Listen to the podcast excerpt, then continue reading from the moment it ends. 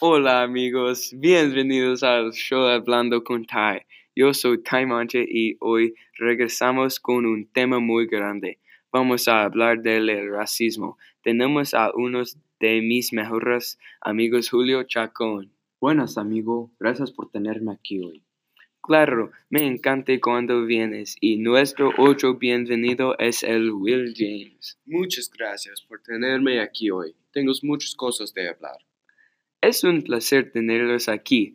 Cuéntenos un poco de ustedes mismos.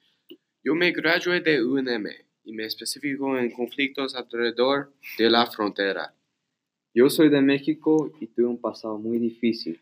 A los 20 años yo me vine a los Estados Unidos antes de venirme yo veía mucha discriminación y racismo en la frontera. Maltrataban a gente que yo conocía y no sabía qué hacer. Wow, qué lástima, amigo. Así que lo principal que vamos a hacer es discutir los grupos ilegales a lo largo de la frontera en California, Texas y Nuevo México.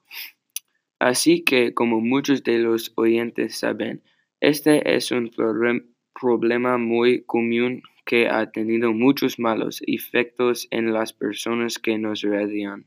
Sí, esto es un problema que personalmente he experimentado de primera mano. Yo sé que otros han experimentado por peor que yo podría imaginar. No he estado personalmente en la frontera, pero soy muy consciente del problema y la voluntad de continuar estudiando. Uno de los mayores problemas en la frontera es que los grupos ilegales de ciudadanos norteamericanos detienen ilegalmente a los inmigrantes y los mantienen hasta que llegar a la, la frontera. ¿Puedo explicar la primera situación en la encontró estos actos ilegales? ¿Fue mientras viajaba cerca de tu casa? ¿O, o te lo dijo alguien? Mi amigo Jesús y yo íbamos a visitar a mis padrinos, que viven al lado de la frontera. En el camino nos encontramos con unos soldados armados. Nos preguntaron que si dónde vivíamos y para dónde íbamos. Les dijimos que no era algo que tenían que saber y que no estábamos causando algo malo. Cuando mi amigo los ignoró, lo asaltaron y me apuntaron con una pistola. Después nos detuvieron por seis horas causaron un asunto muy grande que no tenía que pasar. Wow, muchísimas gracias por compartir con nosotros. Sé que es difícil hablar de una experiencia como esa. Will James, ¿cuál es tu opinión sobre esto? Eh, este es un problema muy común. Los grupos creen que está haciendo algo bien, pero realmente lo que hacen es ilegal. Ellos están ayudando a la patrulla fronteriza a detener a los inmigrantes ilegales. Esto realmente preocupa a la gente y también mida a muchos viajeros legales que tienen de que cruzar la frontera. Los soldados saben que es ilegal y también sabe la patrulla lo que está pasando. Aunque sea ilegal, los soldados no tienen que enfrentar la ley. No es justo que se hagan pasar por soldados y lastimar a gente inocente.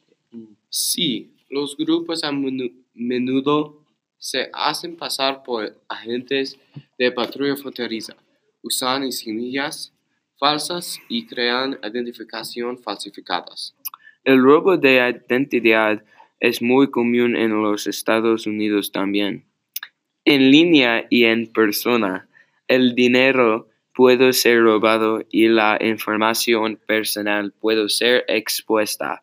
Yo también he entendido que cruzando la frontera ilegalmente es malo, pero no quiero decir que soldados ilegales pueden andar cargados con armas. Sí, es un gran problema que, que es extremadamente común en línea en los Estados Unidos.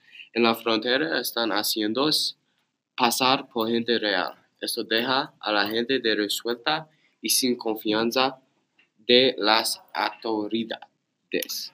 Bueno amigos, ya el final de tiempo que tengo con ustedes. Gracias chicos por venir. Tuvimos algunas grandes conversaciones y voy a tomar llamadas más tarde. Yo haré después del mediodía para todos los que quieren la mar y están escucha les mío.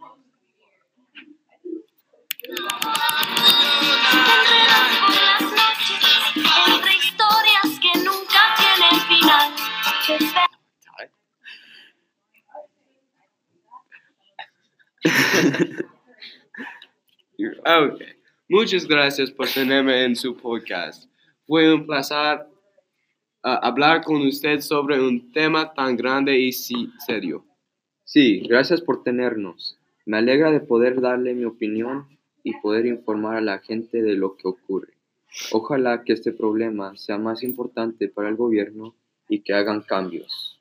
Bueno, ad- bueno, adiós, Ejército Manchón. Mañana a las 12 tendré otro podcast. Gracias a todas las personas que sintonían para ver.